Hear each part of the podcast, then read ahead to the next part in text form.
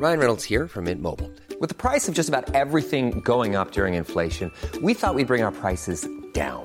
So to help us, we brought in a reverse auctioneer, which is apparently a thing. Mint Mobile unlimited premium wireless. Ready to get 30, 30, bit to get 30, bit to get 20, 20, 20, bit to get 20, 20, bit to get 15, 15, 15, 15 just 15 bucks a month. So, Give it a try at mintmobile.com slash switch. $45 upfront for three months plus taxes and fees. Promo for new customers for limited time. Unlimited more than 40 gigabytes per month. Slows. Full terms at mintmobile.com. Hallo und herzlich willkommen auf meinem Podcast. Der Podcast, der euch aus eurer Zwangsjacke befreit oder eben reinbringt. Je nachdem. Eine weitere Premiere heute, denn ich hatte heute mein erstes Telefoninterview und habe mich mit Danny unterhalten, der eine ganz besondere Form der Fesselung beherrscht. Über welche Art Bondage wir reden und warum Vertrauen dabei so eine große Rolle spielt, all das hat Danny mir erklärt. Fühlt ihr auch eine Vorliebe in euch, die raus will? Erzählt mir gern eure Geschichten und schreibt mir eine Mail an info@nika-macht.com oder meldet euch über WhatsApp. Einfach mal machen. Es gibt nichts, was es nicht gibt.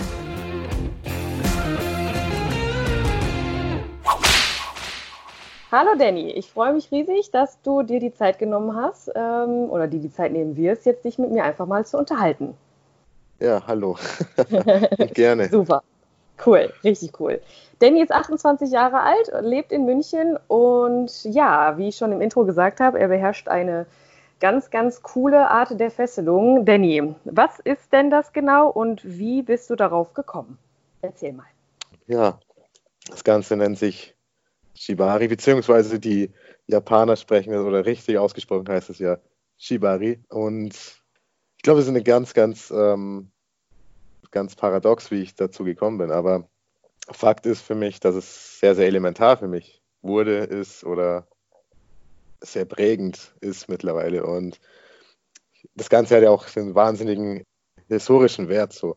Und wenn man sich damit befasst und wenn man weiß, wo der Tanz entstanden ist, also der richtige Tanz, dann hat es viel, viel damit zu tun oder auch mit der ursprünglichen Meditation und ja, mit sich selbst sehr viel tatsächlich. Also gar nicht dieser äh, sexuelle Kontext. Und ich glaube, das ist es, was so wichtig ist.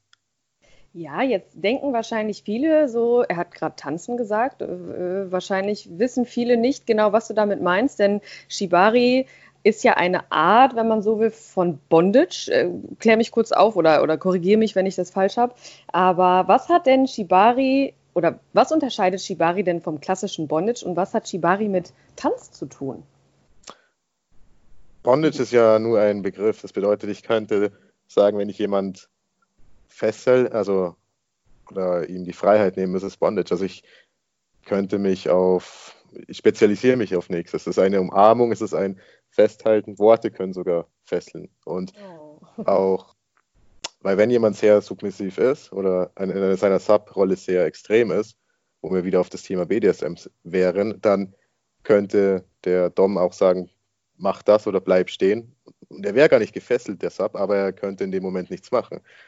Wie gesagt, Sachen wie Schale, Handschellen, Kabelbinder, das sind alles Formen vom Bondage.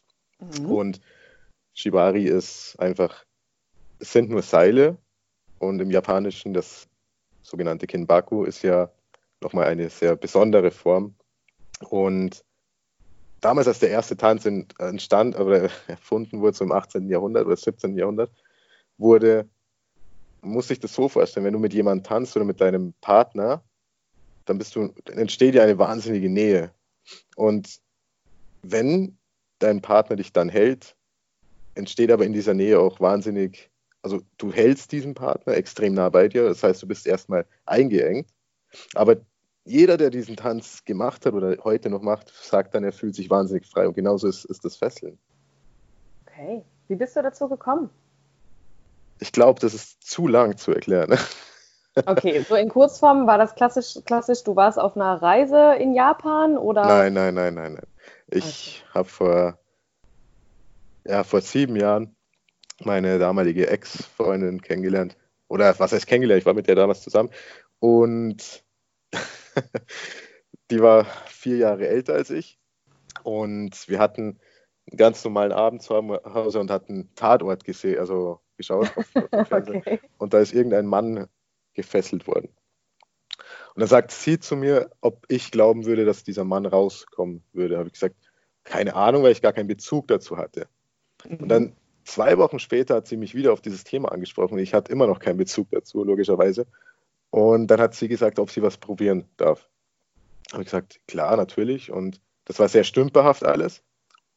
Bis sie es dann, als ich gemerkt habe, es war stümperhaft, bis sie es dann richtig gemacht hat und ich gemerkt habe, oh, es ist unfassbar, was da gerade passiert, wie effektiv und effizient so ein Seil sein kann.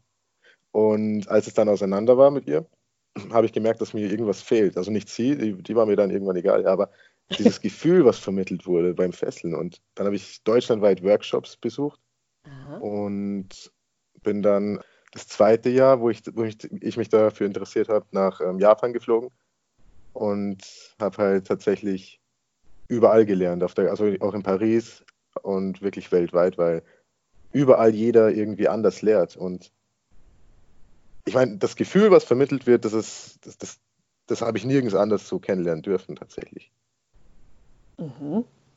Kann man sich das so vorstellen, äh, wenn man jetzt so einen Workshop buchen wollen würde in Deutschland, kann man das googeln? Natürlich. Also es gibt, glaube ich, in jeder, also in jeder größeren Stadt in Deutschland oder jede, ja, ähm, gibt es Workshops, gibt es ganz normale Bondage-Workshops, Einsteiger, Profis, Fortgeschritten. Und es gibt ja auch die Stammtische, was jetzt Ach. auch nicht zwangsläufig was mit dem BDSM zu tun hat, aber es gibt ja auch Fesseltreff, wo man dann wieder über die SM oder über, über verschiedene Plattformen reinkommen könnte. Also es gibt auf jeden Fall Plattformen mittlerweile, wo was das Ganze wieder unterstreicht. Und ich finde, das ist auch gut, dass man heutzutage eine Plattform schaffen kann. Auch für übrigens auch für Jugendliche, also die unter 18 sind. Das, das, ich finde das super, dass halt eben diesen jungen Leuten auch schon eine Plattform geboten wird und eben nicht nur für den BDS, BDSM, sondern auch wirklich nur spezifisch fürs Fesseln. Und das ist ähm, schon eine tolle Sache an und für sich, dass man das eben nicht jahrelang mit sich rumschleppen muss und denkt, man ist, man hat was an der Klatsche, was ja auch nicht stimmt. Richtig, richtig. Gerade in dem Bereich, das haben wir jetzt schon oft gehört. Genau. Ne?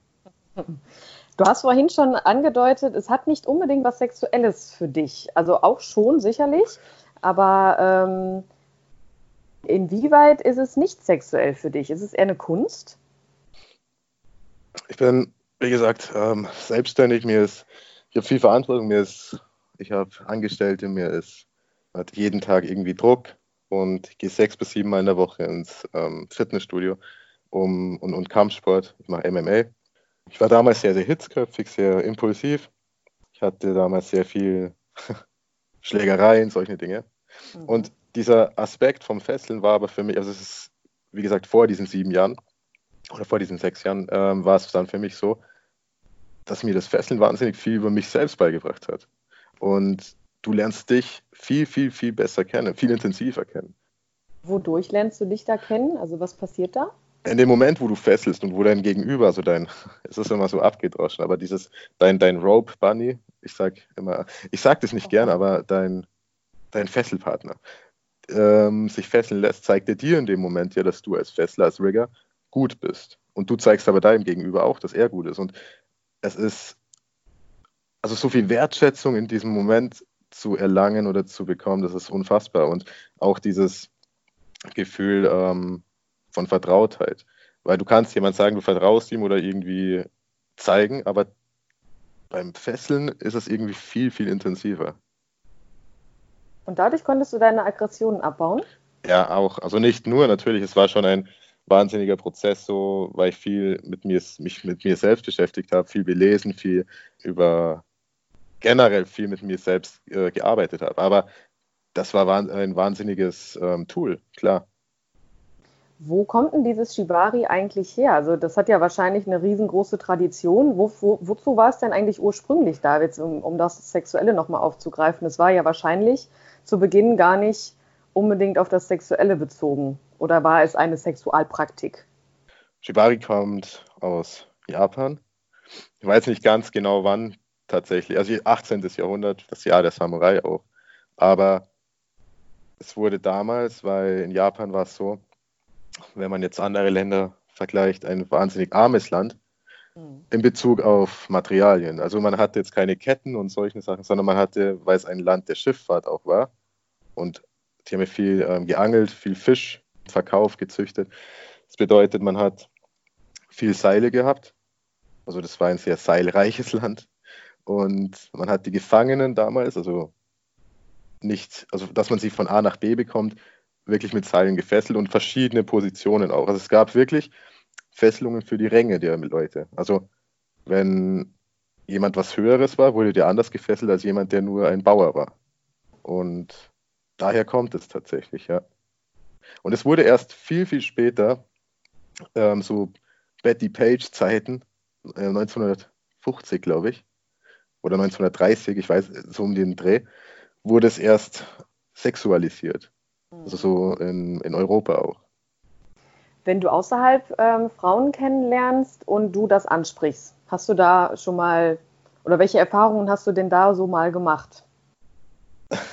Das hört sich jetzt wahrscheinlich sehr, sehr arrogant an, aber soll es gar nicht. Aber das Ding ist, Frauen, die mich kennenlernen, mich sehr viel auf mein, mein, meine Optik reduzieren. So. Und auf meinen Körper und auf, auf Gesicht und so, ich, ich, dass sie diesen, diesen Wikinger-Style quasi immer wieder haben und, und, und dass die Frauen dann wahrscheinlich also schon davor angetan sind, weil sie wissen, wie du aussiehst, obwohl ich das ja gar nicht vermitteln möchte. Aber ich glaube, weil die, die kommen ja von sich aus dann auf mich zu. Wenn du denen erzählst, ja, das mit dem Fesseln, das würden sie so beiläufig aufnehmen und sagen, ja, okay, cool. Aber darum geht es ja gar nicht.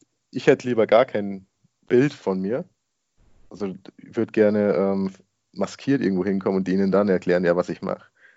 Weil dann ist dieser, mir geht es ja auch um dieses Tellerrand-Denken und die Leute können heutzutage nicht mehr über den Tellerrand äh, schauen. So. Die denken immer, das ist alles gesellschaftlich äh, verwerflich und Fesseln ist gleich ähm, Sex oder BDSM und das ist Schwachsinn. Und wenn man diesen Gedanken halt irgendwie zusammen, wie soll ich das erklären, dass man dieses Thema veranschaulicher veranschaulicher machen könnte, das wäre schön, das wäre toll, das wäre super für alle. Aber es ist halt immer so eine kleine Skepsis dabei. Lernst du denn auch manchmal Frauen kennen, die, wo du sagst, äh, die, ne, die können nicht über den Tellerrand schauen, dass die auch wirklich, wenn du sagst, ich mache Shibari und würde das gerne mit dir mal ausprobieren, dass sie dann gehen und sagen, du hast sie nicht mehr alle oder du bist irgendwie komisch? Nee, das nicht. Also es ist, ich spreche das ja immer relativ schnell an, weil es halt einfach ein Teil von mir ist. Mhm. Aber wenn man das dann anspricht, dann sagen die dann am Anfang immer, ja, ist cool und alles und ähm, wollen aber dann immer, also versuchen dann dieses Thema immer wieder vor sich herzuschieben. Das heißt, sie sagen nie prinzipiell, es ist schlecht oder überhaupt nichts, sondern sie bestätigen dich da schon, aber sie schieben es dann sehr weit von, von sich weg, weil sie halt einfach damit nichts an. Und das ist vollkommen legitim, verstehe mich nicht falsch, es ist vollkommen legitim, dass nicht jeder Shibari mag, um Gottes Willen, das wäre ja schlimm. Aber ich finde halt immer noch heutzutage, ich finde es prinzipiell besser, wenn jemand ehrlich ist und dann auch sagen würde, nee, das ist gar nichts, weil damit kann man ja auch arbeiten. Aber dann zu sagen, ja, und dann, du weißt, was ich meine. So, mhm. das ist. Aber es gibt natürlich auch Frauen, die ähm, von vornherein sagen, sie, sie mögen das, wollen das gerne ausprobieren, haben keinen Bezug dazu und die das heute lieben. Und das ist natürlich für mich persönlich das schönste Gefühl, weil du halt eben was vermittelt hast, was, die, was denen Leuten heute wahnsinnig weitergeholfen hat, ähnlich wie mir selbst. Und deswegen ist es für mich so wichtig.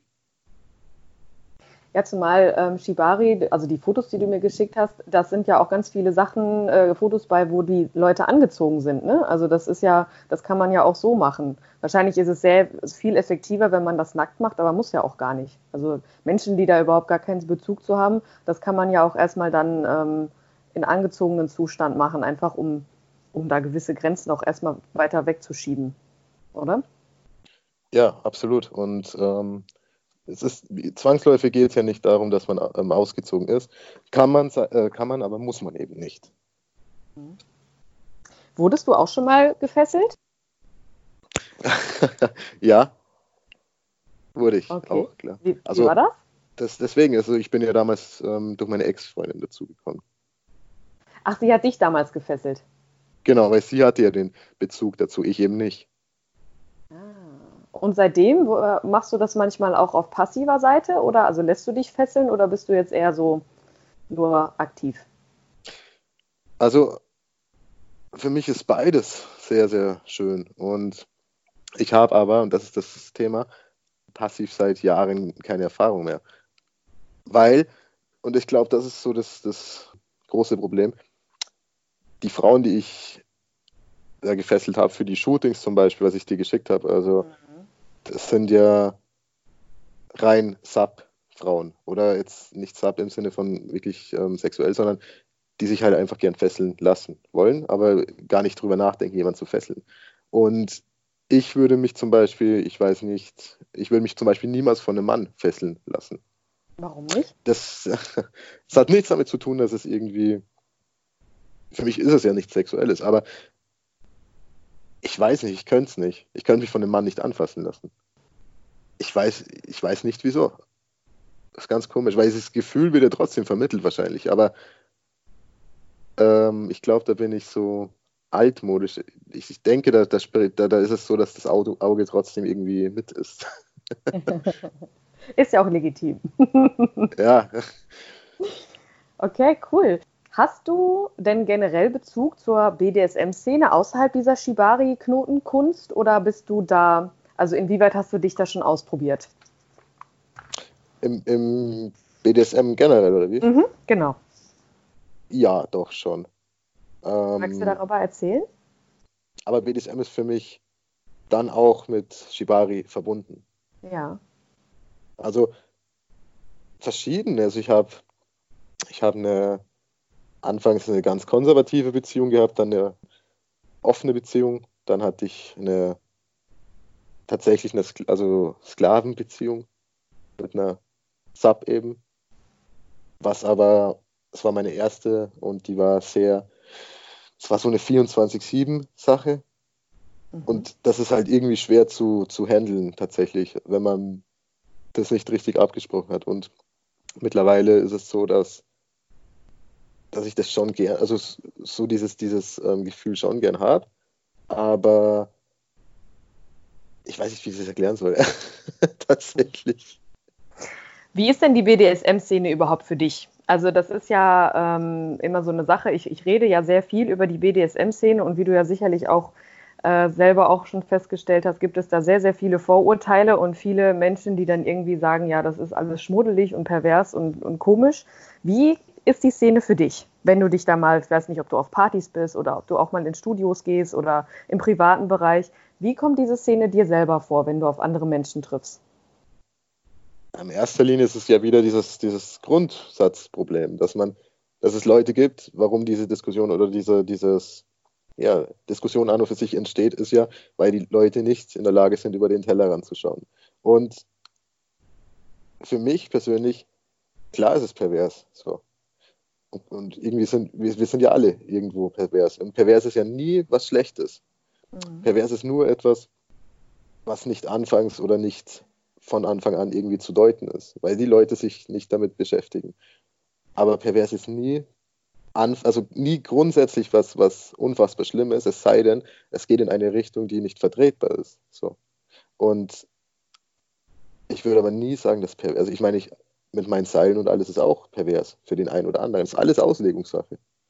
Aber für mich persönlich ist schlimm und nicht pervers. Jemand, der irgendwie wirklich was macht gegen den Willen der anderen Person. Aber das ist schlimm, aber nicht pervers. Sehr, sehr ja. komplex. Äh, du hast jetzt schon öfter gesagt, die Leute gucken nicht über den Tellerrand. Was meinst du, woran das liegt? Gerade in diesem Bereich ist es ja schon oft so, dass die Leute es halt nicht schaffen, auch zu ihren Gefühlen oder Wünschen, Vorstellungen, Fantasien, wie auch immer, man das definieren möchte, dazu zu stehen. Was meinst du, woran das liegt? Weil von den Medien halt viel, viel Schwachsinn auch vermittelt wird. Oder Dinge, die man, denen man nachkommen soll, damit man so dieses Bilder, Bilderbuchleben führt, damit man eben in dieser Norm ist. Und da, man darf eben nicht aus der Reihe tanzen, so wie es halt immer vorgelebt wird. Aber das ist Schwachsinn, weil wenn jemand seine Neigungen, die jeder Mensch wahrscheinlich hat, also keine Ahnung, jeder hat ja irgendwas, was ihn irgendwie triggert. Und das mal in Frage stellt, dass man, weil man das hat, was aber die Gesellschaft nicht widerspiegelt, das immer für sich behalten wird, dann wird man irgendwann unglücklich werden, auf kurz oder lang. Wenn aber die Leute, die das, äh, die das schaffen, dieses, dieses Ding, was, was für, für, für sie elementar ist, rauszubringen, also beziehungsweise zu leben, ja, dann werden diese Leute irgendwann extrem glücklich sein. Und ich glaube, das ist ja auch die, die, Definition von, von glücklich und von, von, Zufriedenheit, dass man eben so sein und so, so sein kann, wie man will, wie man ist. Ganz genau. Und ich glaube, das große Problem ist ja da wiederum die, der Teufelskreis der Medien, wenn die dann anfangen, die Menschen das nicht, sich einzureden, das nicht ausleben zu können, kompensieren sie das im Konsum der Medien. Ne? Und somit rennen sie da vorweg und ich denke, das größte Problem auch an den Medien ist, dass man eben nicht differenziert zwischen Fetisch und, ich meine, Fetisch, Kink und solche Sachen. Das, die Leute machen gar, kein, gar keine Gliederung und weil sie gar nicht, sich nicht auskennen, aber trotzdem darüber berichten. Und ich finde, es ist auch schlimm, dass man, wenn man sagt Fetisch, dass dann Leute, die einen Shibari-Fetisch, einen Fesselfetisch oder einen Latex-Fetisch oder was weiß ich was oder, oder Rollenspiel und dann in die gleiche Schublade kommen, wie jemand, der, einen, der, der Pädophilie, pädophil ist, reinkommt. Und das ist Schwachsinn, weil das eine hat mit dem anderen überhaupt gar nichts zu tun. Und deswegen werden die Leute, die einen Fetisch haben, wie zum Beispiel, keine Ahnung, irgendwas, was halt total legitim ist, wie Feminisierung. Feminisierung oder Seile ja, oder genau. ähm, Sekretärin oder dieses klassische eben, in das gleiche Muster kommen wie jemand, der wo auf Kinderpornografie steht. Und das ist, deswegen werden wir, die den Feten einen relativ normalen oder einen normalen Fetisch haben, immer so blöd angeschaut, weil jeder immer denkt, ah, das ist ja was ganz, ganz Krankes. So. Und ich glaube, das ist das größte Problem, ja. Ja, das fängt bei der Definition an, da hast du schon recht. Also das, ich kriege das ja auch jetzt immer vermehrt mit äh, durch Feedbacks, die man so bekommt, wenn man Folgen ähm, hochlädt. Das ist schon Wahnsinn, wie oft da wirklich gesagt wird, so ich wusste gar nicht, dass das auch schon als Vorliebe, Fetisch, Fantasie, wie auch immer gilt. Also das, ähm, ich glaube, die BDSM-Szene beziehungsweise auch dieses Domina-Ding, da herrscht halt einfach so unfassbar viel Unwissenheit. Ne? Genauso wie bei Shibari wahrscheinlich genauso. Man, der man, mancher denkt so, ja, das ist halt Fesseln und das ist irgendwie auch schon wieder pervers, in welcher Form auch immer. Aber an sich ist es ja überhaupt nichts Schlimmes. Weil dir bringt es ja was und dir und du tust keinem damit weh und du lebst ja in dem Moment irgendwas aus. Du hast mir, als du mich angeschrieben hast, hast du von von Gewicht in einem Rucksack erzählt, ne, der dadurch, was dadurch verringert wird, indem du es einfach auslebst, ne, was du mit dir rumschleppst eine Art Ausgleich, ne? Richtig. Und ich denke, oder das ist ganz, ganz klar, jeder Mensch braucht einen Ausgleich. Und wenn er den im Tanz hat oder im ähm, Zeichnen oder im Joggen oder im Fitness, ist ganz egal. Hauptsache, der Mensch holt sich den Ausgleich irgendwo, weil das einfach sehr, sehr wichtig ist. Ja, auf jeden Fall. Bist du denn im eigentlichen Leben generell ja gut, durch dein, ich habe dich ja jetzt gesehen, das, was du vorhin gesagt hast, das kann ich ein bisschen nachvollziehen, was die Frauen da in und an dir sehen. Also du bist ja sehr äh, selbstständig und ähm, ja, ein hübscher Mann und dominant, lebst dein eigenes Leben so. Bist du denn teilweise auch mal andersrum, also dass du wirklich auch sagst, ich möchte, unabhängig jetzt vom Shibari, von der Fesselkunst, bist du auch mal devot? Ich glaube, da müsste die Frau halt richtig sein. Und ich das muss halt passen. Ich, ich will mich für keine, ich will mich nicht verstellen und in eine Rolle reinzwängen lassen, dass ich sage, ich gebe der Frau das gute Gefühl, jetzt dominant zu sein, damit ich devot bin. Weil dann würdest du dich wie, keine Ahnung, würdest dich verkleiden und ähm, das wäre wie ein Rollenspiel, wo du drüber lachen musst danach. Wenn die Frau eine Autorität hat und eine Ausstrahlung, dass ich sage, die ist dominant und du würdest gerne diese devote bzw. passive Rolle gehen, ohne dass du dass es einfach richtig ist in dem Moment, dann klar, natürlich. Aber das ist, glaube ich, ganz, ganz selten der Fall. Und aber prinzipiell ja, ja.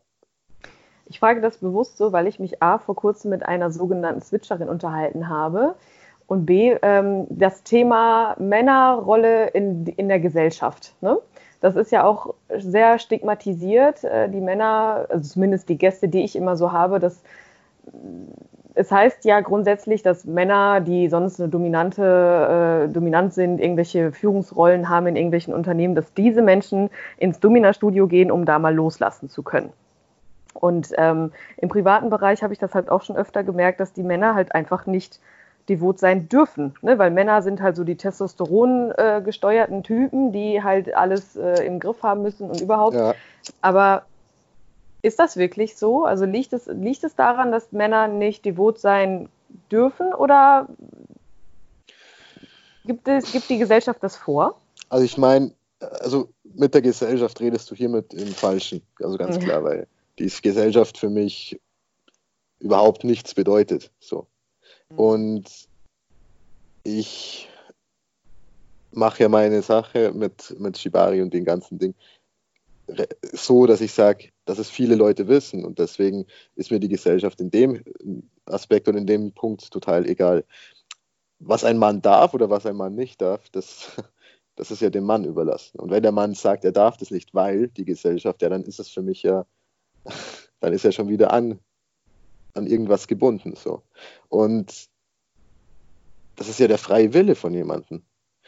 Nur muss es für mich persönlich, muss es passen, und im, also stimmig und im Einklang sein, dass es, ähm, dass die Frau dominant ist. Und das hört sich jetzt blöd an und wahrscheinlich auch für dich, aber es gibt wenig Frauen, die tatsächlich dominieren können. Es gibt wenig Frauen, die einen gestandenen Mann dominieren können. Einen Sklaven zu dominieren ist keine Kunst, aber einen Mann, der wirklich weiß, was er will, wohin die Reise geht, zu dominieren, ist eine ganz andere Herausforderung. Und wenn die Frau das schafft, ich glaube, dann kann sie jeden dominieren. dann ist es für sie halt Passion. Hey, I'm Ryan Reynolds. At Mint Mobile, we like to do the opposite of what Big Wireless does. They charge you a lot, we charge you a little. So naturally, when they announced they'd be raising their prices due to inflation, we decided to deflate our prices due to not hating you. That's right. We're cutting the price of Mint Unlimited from $30 a month to just $15 a month. Give it a try at mintmobile.com slash switch. $45 upfront for three months plus taxes and fees. Promo for new customers for limited time. Unlimited more than 40 gigabytes per month. Slows. Full terms at mintmobile.com. Begegnen dir denn im, im Alltag oder in deinem Freundeskreis auch Männer, die das, die das erfüllen, dieses, dieses Klischee, dass sie eigentlich in privatem, sicheren Kreis mit dir sagen, boah, ich würde ganz gerne auch schon mal irgendwie von einer Frau dominiert werden, aber es einfach nicht, sich nicht trauen, weil nachher kommt das raus, dass man irgendwie weiß nicht, dass er Nylons trägt oder so, weil er gerne mal Nylons auf der Haut spüren will und deshalb lassen die es lieber sein, aus Angst erwischt zu werden und dann ja verurteilt zu werden? Also dazu habe ich eine kleine Geschichte, die, aber darauf komme ich später zurück. Ähm, also erinnere mich bitte. Ja, auf jeden ähm, Fall. es gibt ähm, in meinem Freundeskreis auch Männer, die oder Kerle, die gerne dominiert werden möchten von der Frau. Aber das ist wieder dieses, und da denke ich mir teilweise auch, warum habe ich so Leute wieder im Freundeskreis mit dieser Denkweise? Weil ich glaube, das ist sehr, sehr, soll ich das erklären? Eher, eher ähm, ironisch gemeint. Also quasi nach dem Motto, welche Frau sollte mich denn dominieren können? So. Und sie wollen das, aber insgeheim schon, weil sie immer wieder davon anfangen. Aber sie, sie würden das niemals zugeben. Und das ist halt wieder dieser Punkt, weil sie denken, wenn sie das sagen, was eben in der, in der Gesellschaft ist es halt eben ganz klar so, die Frauen oder die meisten Frauen werden, oder die, die Männer sind, dominieren die Frau. So. Mhm. Aber es ist ja nicht so. Und wenn es da Leute gibt, die sich von der Frau dominieren lassen, ist doch vollkommen legitim. Aber die meisten Männer würden denken, dass es richtig, dass es falsch wäre, dass es falsch sei. Ja. Leider. Ja, das ist wohl wahr. Aber vielleicht kriegen wir es ja hin. Das, deshalb machen wir das hier und ich bin froh, dass ich mich mit dir unterhalte, dass wir das alles mal ein bisschen aufbrechen. Sehr schön. Was war deine Geschichte? Also ich, einer von, von meinen Bekannten, ich kenne, also ich kenne auch eine, eine Freundin von mir, die hat, die fesselt auch, aktiv seit mehreren Jahren.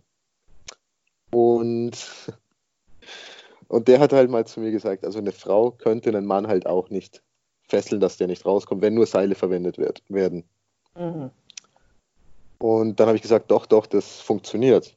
Also eine Frau, weil im Endeffekt geht es ja um die Technik und nicht um die Stärke der Frau oder Stärke des generell so. Also egal, ob das ein Bodybuilder ist oder ob das, ähm, ob die Frau 40 Kilo hat, das ist ganz egal. Und dann sagt er, ja, aber das geht nicht und so und so. Und dann haben sich die, habe ich das irgendwann arrangiert, dass sich die beiden getroffen haben. Ah. Ähm, es war aber auch öffentlich, es war auch bei einem Fesseltreff, wo aber alle, da waren nur zwei weitere Pärchen da. Und dann war es halt so, dass er eben da lag und wirklich kein Millimeter mehr rauskam. und das war halt dann so für mich so zielführend, also so ein Bild für Götter. Also der starke Mann, der wo eben mit dieser, mit diesem Glauben, also mit dieser Aussage dann davor noch kam, das geht nicht, das funktioniert nicht. Und dann aber im Endeffekt total, also so verschnürt da lag, okay? Mhm. Und sie halt so triumphierend drüber stand. Und danach kam er zu mir und sagt, das war ein schönes Gefühl. Und das war aber das, das war dann wieder schön, weil er, das, er sich dann äh, für sich was gewinnen konnte. Also rausziehen konnte aus der ganzen Thematik. Und das war, und das, der macht das jetzt zum Beispiel auch öffentlich, also er hat das jetzt auch sich geoutet quasi. Dass ja, weil das, das ausprobiert hat, ne? Ja, genau. Ja. Womit wir wieder bei vielen Problemen sind, die, die viele Menschen haben. Reden und Meinungen bilden, aber nicht machen. Ne? richtig, richtig. Das ist doch voll schön. Und jetzt macht das öf öffentlich und regelmäßig wahrscheinlich auch. Also er ist jetzt auch ähm, von einer anderen, ich glaube in auch in München eine Dame, ist der jetzt ähm, das, das Rope Bunny von ihr. Auch für, für Veranstaltungen, für die BoundCon auch in München, für die Venus, für verschiedene Shibari-Veranstaltungen in Kiew jetzt dann. Wow. Und ähm, der hat mir, also den habe ich vor kurzem wieder gesehen und er hat äh, zu mir gesagt, dass er wahnsinnig erfüllt ist und dass er so, wie es ihm jetzt geht, ähm, noch nie ging.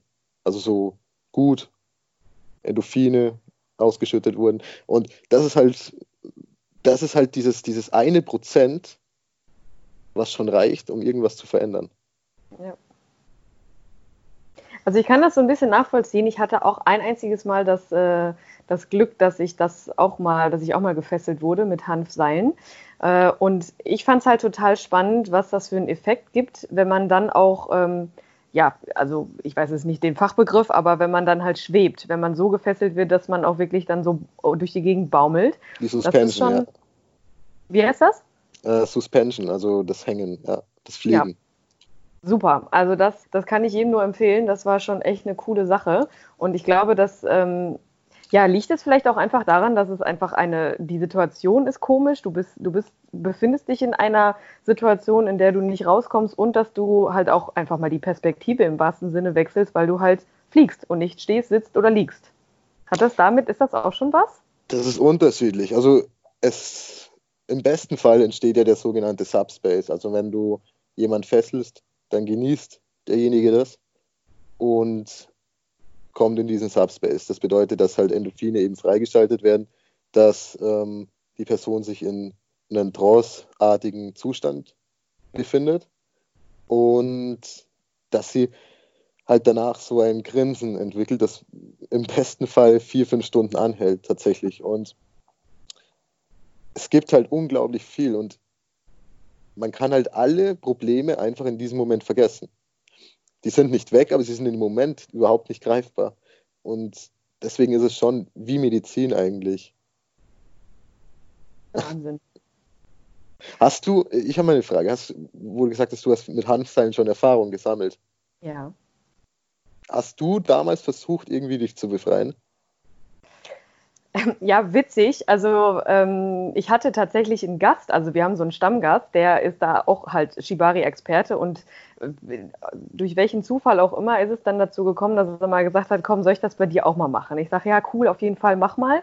Und nachdem er dann dieses Suspension bei mir gemacht hat, hat er mich dann einmal so gefesselt, dass ein ganz spezieller Knoten an einer ganz bestimmten Stelle war, wo ich gedacht habe, okay, also er meinte so, lauf mal los. Und ich bin dann los gelaufen und dieser Knoten hat sich so ein bisschen festgezogen an dieser speziellen Stelle und ich habe wirklich gemerkt, okay, das ist A, ziemlich ja, angenehm, aber halt nicht nur angenehm, sondern auch sexuell sehr erregend, weil dieser Knoten halt dann entsprechend äh, meine äh, sensible Stelle massiert hat. Und ja, natürlich habe ich dann versucht, auch da so ein bisschen rauszukommen, aber das geht halt einfach nicht. Also es ist aber dann auch nicht so, dass dann Schmerzen entstehen, sondern und, und die schlafen auch die Finger und sowas alles nicht ein, womit man, das waren halt so Fragen, die ich mir dann gestellt habe, ne? wenn du jetzt eine Stunde gefesselt bist, dann, ähm, dann muss doch alles einschlafen. Aber nee, wenn man das richtig macht, dann ist das einfach wie so eine Art Korsett gewesen damals. Aber schon genau, cool. es geht halt einfach darum, also ganz wichtig nochmal, also auch für die Leute, die dann zuhören, dass man das nicht irgendwie übers Internet anschauen Ja. soll, wie man fesselt. Das heißt, ähm, wie gesagt, ich habe viele, viele, viele, viele, viele Workshops gemacht. Ich habe viel Geld ausgegeben übrigens. Mhm.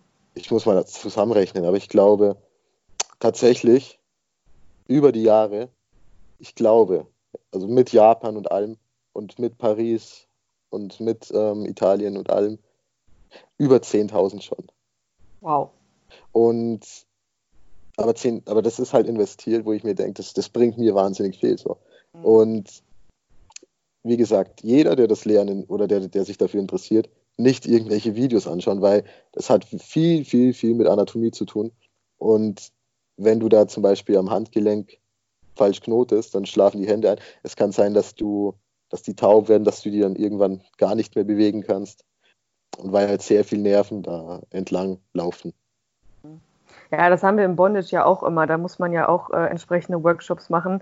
Man kann ja jetzt nicht in, äh, ins Domina-Studio gehen und sagen, so, ich bin jetzt Domina und ich kann Bondage. Also das muss man ja auch lernen. Ne? Eben, was du gerade sagtest mit, die, mit den verschiedenen Körperstellen, das hat ja schon wirklich viel mit Anatomie zu tun, dass man sich da nicht irgendwas abklemmt. Ne? Also das Absolut. Äh, gut, dass du das Und- sagst mit den Videos. Nee, das ist wichtig, weil die Leute denken, die kaufen sich zwei Seile und gehen Ja. zum Baumarkt und dann geht das. Und was man halt machen kann, ist, dass man sich Bücher kauft über Shibari und generell halt über, über Bondage-Workshops anfängt und dann halt, weil du kannst nicht mit Shibari anfangen und dann über Bondage kommen. Also das funktioniert auch schlecht. Ja. Und halt erstmal das ganze Thema wirklich kennenlernen und die Seile kennenlernen und, und vor allem auch einen Partner haben, weil irgendjemand von der Straße mit mitnehmen und dann fesseln, das ist auch nicht das Beste. Nee, das stimmt. Jetzt hast du vorhin schon gesagt, da gibt es so verschiedene, ähm, also dass man das lernen muss aufgrund der verschiedenen oder der, der, der Facettenmöglichkeiten. Du hast mir äh, Bilder geschickt, da waren ganz, ganz viele verschiedene Fesseltechniken. Warum gibt es verschiedene und haben die unterschiedlichen Nutzen oder ist das, warum gibt es verschiedene Fesselarten? Also ich persönlich, ich bevorzuge, und das ähm, habe ich dir, glaube ich, auf den meisten Bildern auch geschickt, den TK, also den Takate Kote. Das bedeutet, es ist eine ganz normale Oberkörperfesselung,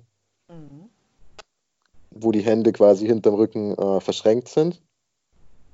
Also, dass du zum Beispiel mit der rechten Hand den linken Ellenbogen berührst und linke Hand den rechten oder andersrum, also immer gegensätzlich. Also wenn der Ellenbogen nicht geht, weil man eben nicht dazu in der Lage ist, dann eben auch den Unterarm greifen. Und das ist für mich halt einfach, weil es für, für, das, für, für, die, für meinen Fesselpartner im Prinzip ähm, angenehmer ist. Als dann, es gibt nämlich zum Beispiel auch die Armflöte. Die Armflöte wäre, wenn die Hände ganz normal hinterm Rücken sind, also nicht verschränkt, sondern einfach parallel aneinander liegen. Das ist aber auf die Dauer sehr, sehr unangenehm. So im Delta-Bereich, also im Schulterbereich, bis hin zum Oberarm und dem Unterarm. Also das ist keine Fesselung für lang. Ein TK ist halt für länger. Und dann gibt es halt zum Beispiel, was ich auch gern mache, ist ein, ja, nicht klassischer Hocktie, aber mit einem TK eben, dass halt die Beine auf, mit den Händen halt eben auch verbunden werden und du liegst auf dem Bauch. Sehr schönes Bild übrigens gewesen. Sehr, sehr schön. Nur Ja, das denke ich mir, das ist, dass dir das gefällt, klar. Das ist, Ja. äh, das ist der sadistische Part von dir. Hm. Nein, das ist halt, also der, der Hocktie an und für sich ist halt viel, viel variabler. Also man, man kann den anderen anders fesseln und es ist halt, er ist halt anders einsetzbar nochmal für Sessions dann. In deinem Fall natürlich. Wahnsinn. Also wirklich. Abgesehen davon, also von diesem einen Bild waren ja alle Bilder so, so, irgendwas sagen die direkt aus. Ich weiß nicht, das hat eine ganz, ganz große äh, Ausdrucksstärke. Total cool. Aber nochmal so zum, zum Verständnis. Das ist, es geht einfach nur um die verschiedenen Knotentechniken oder ist das Gefühl auch entsprechend immer anders?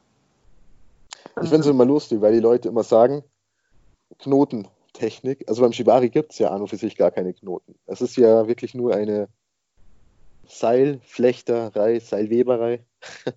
Und es ist ein Muster, es ist eine, es ist ein Schema, das immer wieder anders sein kann, klar. Aber der Grund, also der Anfang, an den, wo ich an den Handgelenken anfange, ist immer der gleiche. Und wie ich das dann wirklich verwebe und wie das dann aussieht, ob, optisch, das ist immer unterschiedlich, aber es ist im Prinzip immer nur ein einziger Knoten. Ja, siehst du, wieder was gelernt. da war ja, das, das damals auch gar kein Knoten, da war das wahrscheinlich auch nur irgendwie so eine, ich weiß nicht, Wickel, Wickeltechnik, Fesseltechnik, wie auch immer, auf jeden Fall war das schon sehr, ähm, vom Gefühl her sehr, sehr cool. Allein schon Hanf auf nackter Haut, das war schon, ja, war schon nett. Aber ich finde es find gerade interessant, weil ich dachte ja eigentlich, du wärst, du wärst dominant, ja? Ja. Aber, Aber gehst um, in die passive Rolle beim Shibari, oder wie? Ja, weil ich das ganz gerne mal ausprobieren wollte. Also ich switche manchmal gerne in die passive Rolle, einfach um mal zu wissen, wie das ist. Ne? Also jetzt nicht bei einem Gast, sondern dann mache ich das mit einer, mit einer Dame zusammen oder so. Ich habe mich ja auch schon mal als Sklavin ausprobiert, indem ich dann halt auch gefesselt wurde und auch geschlagen wurde und auch alle die Sachen gemacht wurden, die mit Sklaven passieren, Sklavinnen. Und so war das halt damals mit dem Shibari auch. Ich wusste nicht, was es ist, also musste das dann auch einfach mal gemacht werden. Ne? Sonst hätte ich ja, sonst kann ich mich ja gar nicht in die Gäste reinfühlen. Ne? Das ähm, ja, war schon. Würdest cool. du Shibari auch lernen wollen? Ja, unabhängig davon, als du dich bei mir gemeldet hast, war ich schon auf diesem Weg, dass ich gesagt habe, dass irgendwas macht es mit mir. Es macht auch was, also es ist ein Unterschied, ob jetzt Bondage oder Shibari tatsächlich. Bondage mache ich ja in meinem täglichen Doing so, verschieden, da gibt es ja auch verschiedene Möglichkeiten, jemanden zu fesseln und so, aber das ist irgendwas anderes, da fehlt diese Tradition dahinter. Vielleicht ist es auch am Ende die Tradition oder dieses, dieses langwierige, was da schon hintersteckt. Und dann auch das Material ist ein anderes und so und diese und die Techniken, was da am Ende raus passiert, das interessiert mich schon auf jeden Fall. Also es ist tatsächlich nicht ganz so oft gefragt. Also das merke ich schon. Das hat man eher selten, dass wirklich Gäste sagen, ich möchte gerne äh, Shibari ge ge gefesselt werden. Aber so für mich privat ist das super interessant. Allein weil ich das damals, ich habe das immer noch im Kopf, als ich damals da hängend war und, und einfach loslassen konnte, obwohl ich komplett gefesselt war. Total super. Das bedeutet, du würdest es aktiv lernen wollen. Witzigerweise finde ich die passive Rolle da sogar interessanter.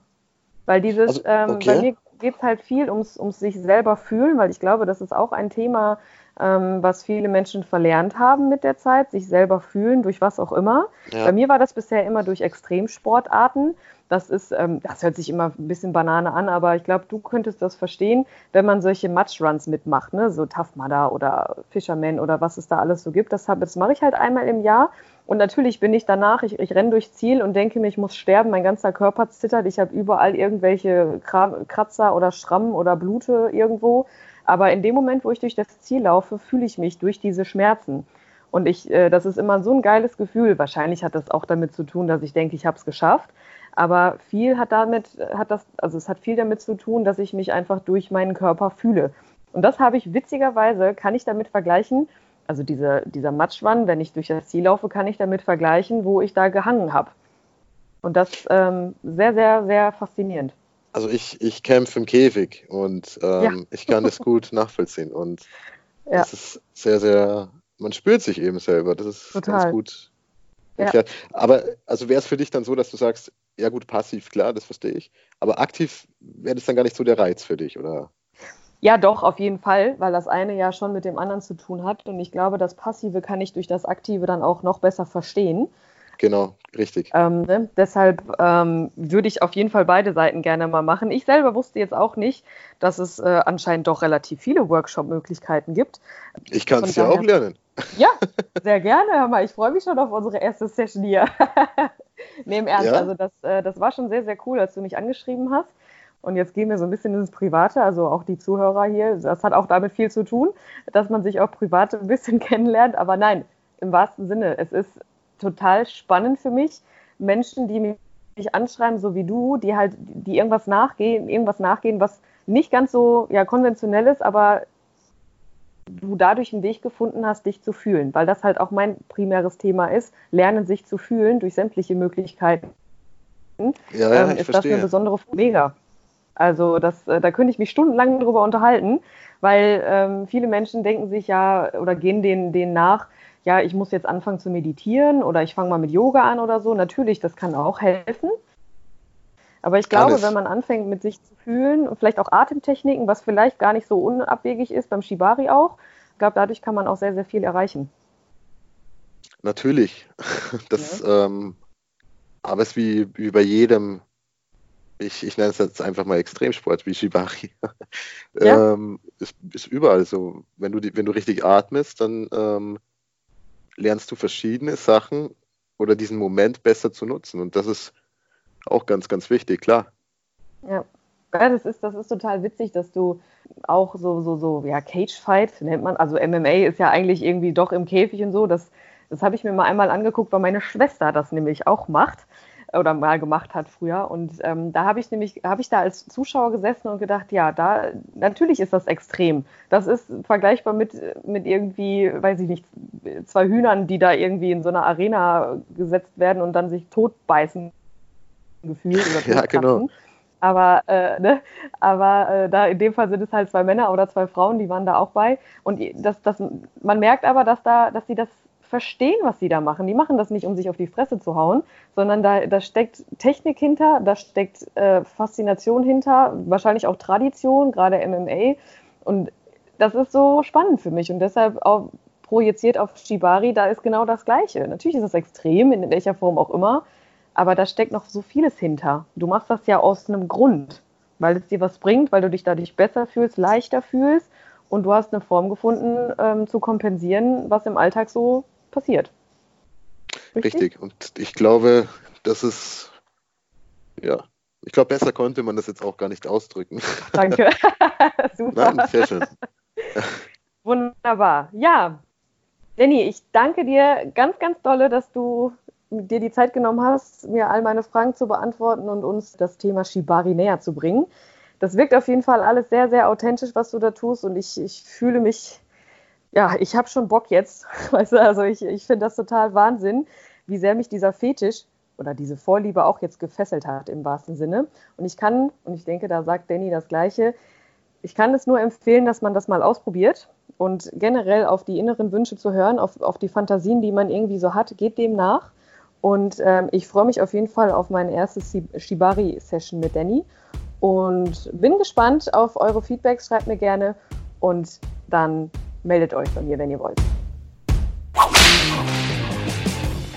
Und schon war mein Leben schlagartig wieder etwas anders. Wenn euch meine Podcasts gefallen, ihr euch wiederfindet, schreibt mir gerne eine Mail, schickt mir eine Sprachnachricht auf WhatsApp oder ruft mich an. Ich freue mich auf eure gnadenlos ehrlichen Geschichten. Die Kontaktdaten findet ihr unter jeder Folge.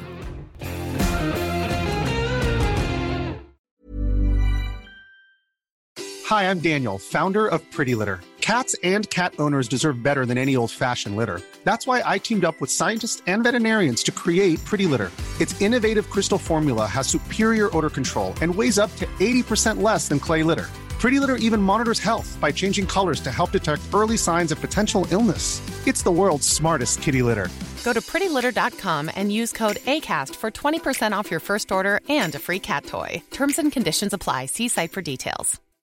If you're looking for plump lips that last, you need to know about Juvederm lip fillers. With Juvederm Volbella XC and Juvederm Ultra XC, your lip look, whether it's subtle or bold, can last up to one full year with optimal treatment and no additional maintenance. Find a licensed specialist and see if it's right for you at juvederm.com today. That's J U V E D E R M.com. Add fullness to lips in adults over 21 with Juvederm Volbella XC or Juvederm Ultra XC. Do not use if you have severe allergies or a history of severe allergic reactions, or if you're you're allergic to lidocaine or the proteins used in Juvederm. Tell your doctor if you have a history of scarring or taking medicines that decrease the body's immune response or that can prolong bleeding. Common side effects include injection site redness, swelling, pain, tenderness, firmness, lumps, bumps, bruising, discoloration, or itching. As with all fillers, there's a rare risk of unintentional injection into a blood vessel, which can cause vision abnormalities, blindness, stroke, temporary scabs, or scarring. For full important safety information, visit juvederm.com.